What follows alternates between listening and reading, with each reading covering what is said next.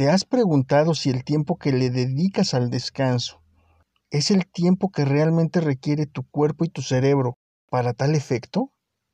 ¿Sabes tú que existen muchos trastornos del sueño? Hipersomnia idiopática, insomnio, apnea del sueño, terrores nocturnos, pesadillas, sonambulismo, solo por citarte algunos. Todos estos trastornos están asociados a un mal descanso. Sus patrones se van repitiendo, se vuelve un círculo vicioso del que es muy difícil salir. Sin embargo, existen algunos hábitos para poder tener un descanso profundo, un sueño reparador y levantarnos al día siguiente con una energía renovada.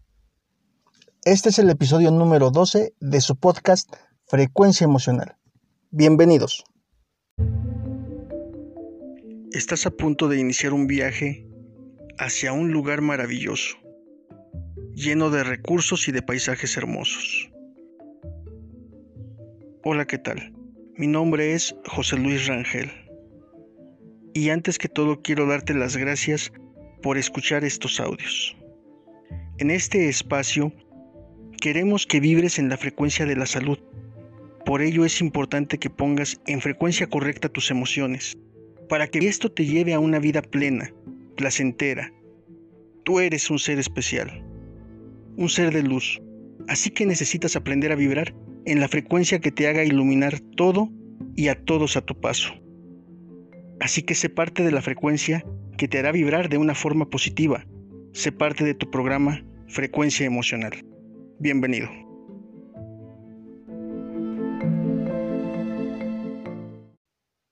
Debido a la cuarentena por la que estamos pasando, muchas personas han desarrollado crisis de ansiedad, angustia, nerviosismo, insomnio, depresión, su salud emocional está mal y está peligrando también su salud física. Por ello, he tomado la siguiente decisión. Habilitar de forma virtual nuestro curso taller Autogestión de Recursos Internos. Además, debido a que la situación económica en nuestro país ha venido a menos, vamos a estar proporcionando becas parciales y becas del 100%. Pregunta por las bases en nuestra página de Facebook Aidumi Kids o bien en mi página personal Lick Rangel Psicólogo. Pregunta lo antes posible, no te quedes fuera, nuestro cupo es limitado.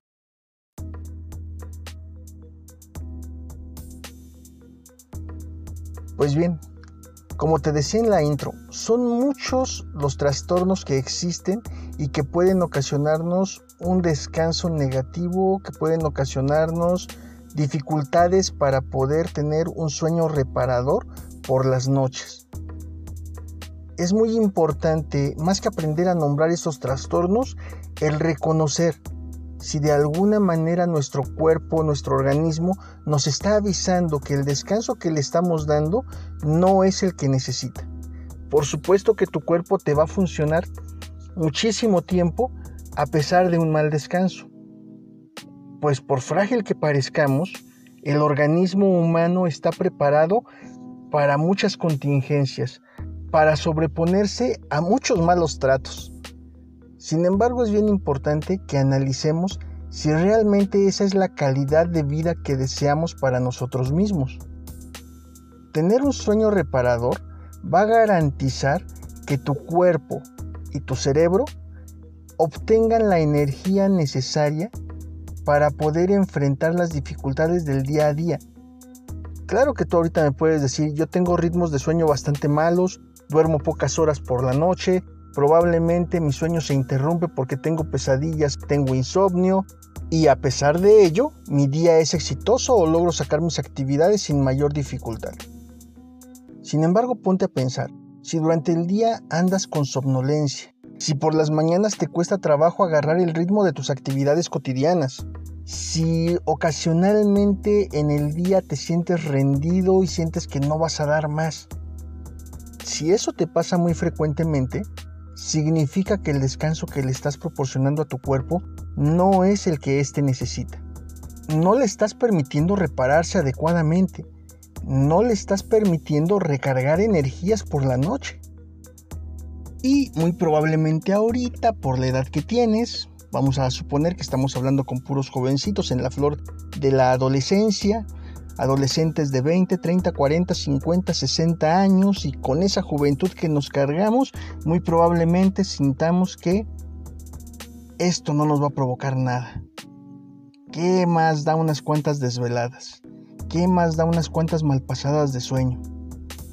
Pero te tengo noticias. Pregúntale a cualquier persona un poco mayor que tú, sobre todo si esta persona tuvo malos hábitos para dormir, pregúntale si esto repercutió en su salud y seguramente lo que te va a responder es un sí rotundo. Resulta que ya con la edad le dieron jaquecas, probablemente ya repercutió hasta en su presión arterial, muy probablemente tenga algunas otras dificultades asociadas con la falta de sueño, las ojeras que a todos se nos marcan y que son lo más visible, pero pues también a un nivel más profundo puede ser que ya algo le esté fallando. ¿Por qué? Porque dormir no es un lujo, dormir es una necesidad básica de todo organismo viviente. El descanso es algo que le permite al cuerpo reunir energías para enfrentar un nuevo día. Y un buen descanso repercute incluso en tu estado de ánimo. Y si tú tienes un buen estado de ánimo, créeme que vas a enfrentar todos los problemas, todas las dificultades que se te presenten en el nuevo día de una manera más eficaz. No solamente se trata de hacerle frente a los problemas con una sonrisa en los labios, se trata de darles una buena solución. Si tu cerebro, si tu sistema nervioso central se encuentra irritado por un mal descanso, lo único que vamos a tener es que a la hora que tenga que procesar la información para poder dar una respuesta adecuada ante un conflicto determinado no va a tener esa capacidad. ¿Sí? Muchos errores que cometemos en nuestro día a día, en nuestra toma de decisiones, en la forma en cómo solucionamos problemas, tienen que ver con un mal descanso. Tienen que ver con que nuestro sistema nervioso central se encuentra irritado, se encuentra desgastado. Así es que tenemos que pensarnos la mejor y tenemos que aprender a tener hábitos saludables que nos permitan dormir, pero sobre todo que nos faciliten el descanso correcto. No se trata solo dormir por dormir y no se trata solo de jugar a descansar. Así que bueno, disculpa si lo que te he dicho te ha parecido una especie de regaño, no ha sido mi intención. Mi intención es hacerte recapacitar, hacerte reflexionar en pocos minutos, hacer que tu forma de ver las cosas cambie un poco para que te centres en atenderte adecuadamente a ti. Date cuenta que esto que yo te digo, pues a mí no me beneficia ni me perjudica, o sea, pero mi interés también es que tú aprendas a cumplir contigo, que tú aprendas a atenderte bien a ti mismo. Y creo que mientras más personas estemos por la calle bien descansadas, habremos más personas sonrientes en este planeta y con una mejor actitud hacia las cosas que nos suceden. Y eso es lo que a mí me gustaría tener. Una sociedad feliz, una sociedad tranquila. Yo sé que estamos pasando por múltiples conflictos en estos momentos, sin embargo creo que a pesar de todo lo que pasa a nuestro alrededor, tenemos que aprender a cumplir con nosotros mismos y de esa manera podemos tener una mejor calidad de vida. La calidad de vida no te la va a dar nadie. Tú la vas a construir. Y esta tiene que ver con cómo vives el ser tú mismo. Cómo vives tu vida. Y pues bien, y vamos a enfocarnos a lo que nos interesa en este podcast. En este podcast lo que nos interesa es entonces conocer cuáles son los hábitos de sueño funcionales. Pues bien, déjame decirte algunas pequeñas cosas que tú vas a tener que aprender a hacer, que tendrás que cambiar. Si ya las estás haciendo, bueno, una palomita. Qué bueno que lo hagas así, continúa haciéndolo de esa manera. Primer punto muy importante. No bebas cosas que te irriten al menos cuatro horas antes de irte a dormir. Sí, ya sé, hay muchas personitas que, que, gustan de una rica taza de café antes de dormir. Esto no es saludable. A corto plazo puede que te parezca un placer exquisito.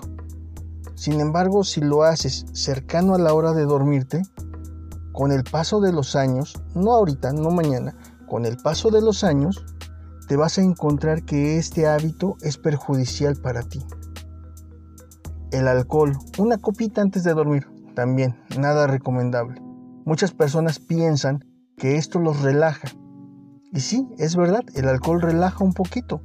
Sin embargo, a largo plazo, también termina por pasarnos factura. Si es un gusto de una vez, de vez en cuando, no hay ningún problema. Pero tiene que ser un hábito en ti el no tomar cosas que te irriten unas horas antes de irte a dormir. Lo mismo pasa con la comida pesada. Evítala. Evita comer cosas pesadas porque esto va a provocar que tu estómago esté trabajando en las horas que tendría que descansar. Puedes cenar algo ligero, y con algo ligero me refiero a una fruta, un jugo, un cóctel de frutas quizás, cuando mucho, porque estos alimentos los procesa de forma más rápida nuestro intestino, a diferencia de comer comida pesada. Esa parte sí tienes que evitarla.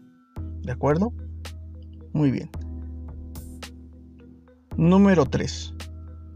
Utiliza ropa de cama ligera.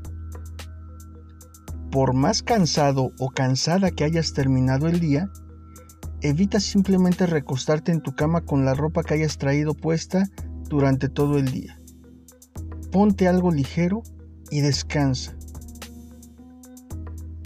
Número 4. Procura que tu cuarto se encuentre bien ventilado, pero evita tener ventiladores cerca de ti. Estos también invaden tu sueño y te dificultan el descanso. Número 5. Procura que tu habitación se encuentre aislada de los ruidos externos que puedan provocarte un mal sueño. Número 6. Tu habitación debe de ser cálida, mas no bochornosa. Tampoco debes pasar frío. Procura que la temperatura en tu habitación esté bien regulada, que sea una temperatura agradable para ti, donde realmente puedas descansar. Número 7. Reduce la luz en tu cuarto al máximo posible. Si puede estar completamente a oscuras, eso es lo ideal. Para que tu cerebro descanse necesita oscuridad, no luz. La luz evita que tu cerebro y que tus células corporales descansen. Si no hay ese descanso no se liberan las toxinas que deben liberarse durante el sueño para provocarte justamente eso, la sensación de que despiertas fresco. Número 8. Siempre antes de dormir es bueno agradecer lo que sucedió en el día, lo que hayas vivido, bueno o malo, y trata de quitarle esa connotación. Las experiencias vividas solo son eso, experiencias. Existen con la única intención de dotarte de una mayor sabiduría. Aprovechala. Procura por las noches tener un espacio en el cual hagas un recuento de lo que sucedió y despidas ese día con mucha gratitud. Número 9. Procura que tu hora de irte a dormir siempre sea la misma. Y ya sabes, el tiempo recomendable para que tú duermas es de 8 horas. Procura cumplir con un horario de esa naturaleza. 8 horas de descanso. Tú en función de tus actividades puedes indicar en qué momento es pertinente que te vayas a dormir y en qué horario es pertinente que el despertador suene. Pero procura darle a tu cuerpo esas 8 horas de descanso y procura que siempre sean las mismas 8. Si a las 10 te vas a dormir todos los días, que a las 10 sea tu hora de dormir de cajón. No puedes evitar ese compromiso, esa cita que tienes con la cama. Número 10. Evita que tu cama se contamine de otras experiencias. Tu cama es el lugar propicio para que tú descanses. Únicamente utilízala para eso, para el descanso y el sexo. Pero evita comer en ella, evita leer en ella, evita estar trabajando sentado en la cama. Recuerda que una de las principales cosas para que podamos tener una vida funcional, una vida ordenada, es justamente eso, que cada espacio sea utilizado para lo que está diseñado. Así como no puedes ir a dormirte sobre la estufa, no puedes tampoco realizar otras actividades sobre tu cama que no sean aquellas funciones para las que está diseñada. Número 11. Si cuando vas a tu cama te cuesta trabajo dormir, procura sintonizar tu podcast Frecuencia Emocional en alguno de los episodios que están diseñados con ejercicios para que tú puedas descansar. Estos están pensados justamente en que sean una actividad que realices en esos momentos para que tú puedas tener un descanso más propicio. Muy bien, quiero agradecer tu atención en este podcast. Yo espero que te haya sido de utilidad, que los tips que te estamos dando para que puedas tener un descanso saludable, pues realmente los pongas en práctica y te sean funcionales. Me encantaría tener tu opinión, ojalá puedas dármela ya sea en este mismo podcast, en la página de Anchor, tienen un apartado específico donde tú puedes comunicarte y dejar tus mensajes grabados. Me encantaría escuchar lo que tienes que decir respecto a los programas que te hemos grabado. Ojalá que te hayan funcionado los ejercicios que te estamos dejando. También puedes comunicarte con nosotros en la página de Aidumi Kids en el Facebook, así es como nos encuentras, Aidumi Kids, o bien en mi página personal, Lick Rangel, psicólogo. En el siguiente episodio, el episodio número 13, voy a dejarte un nuevo ejercicio para que puedas descansar. Espéralo, lo publicamos el día viernes. Por lo pronto me despido de ti esperando que te encuentres en una frecuencia emocional saludable y que así te mantengas todo el tiempo posible. Es mi deseo para ti. Muchas gracias.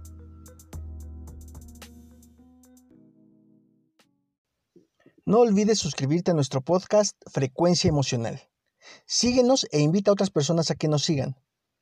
Recuerda que nuestros contenidos son gratuitos.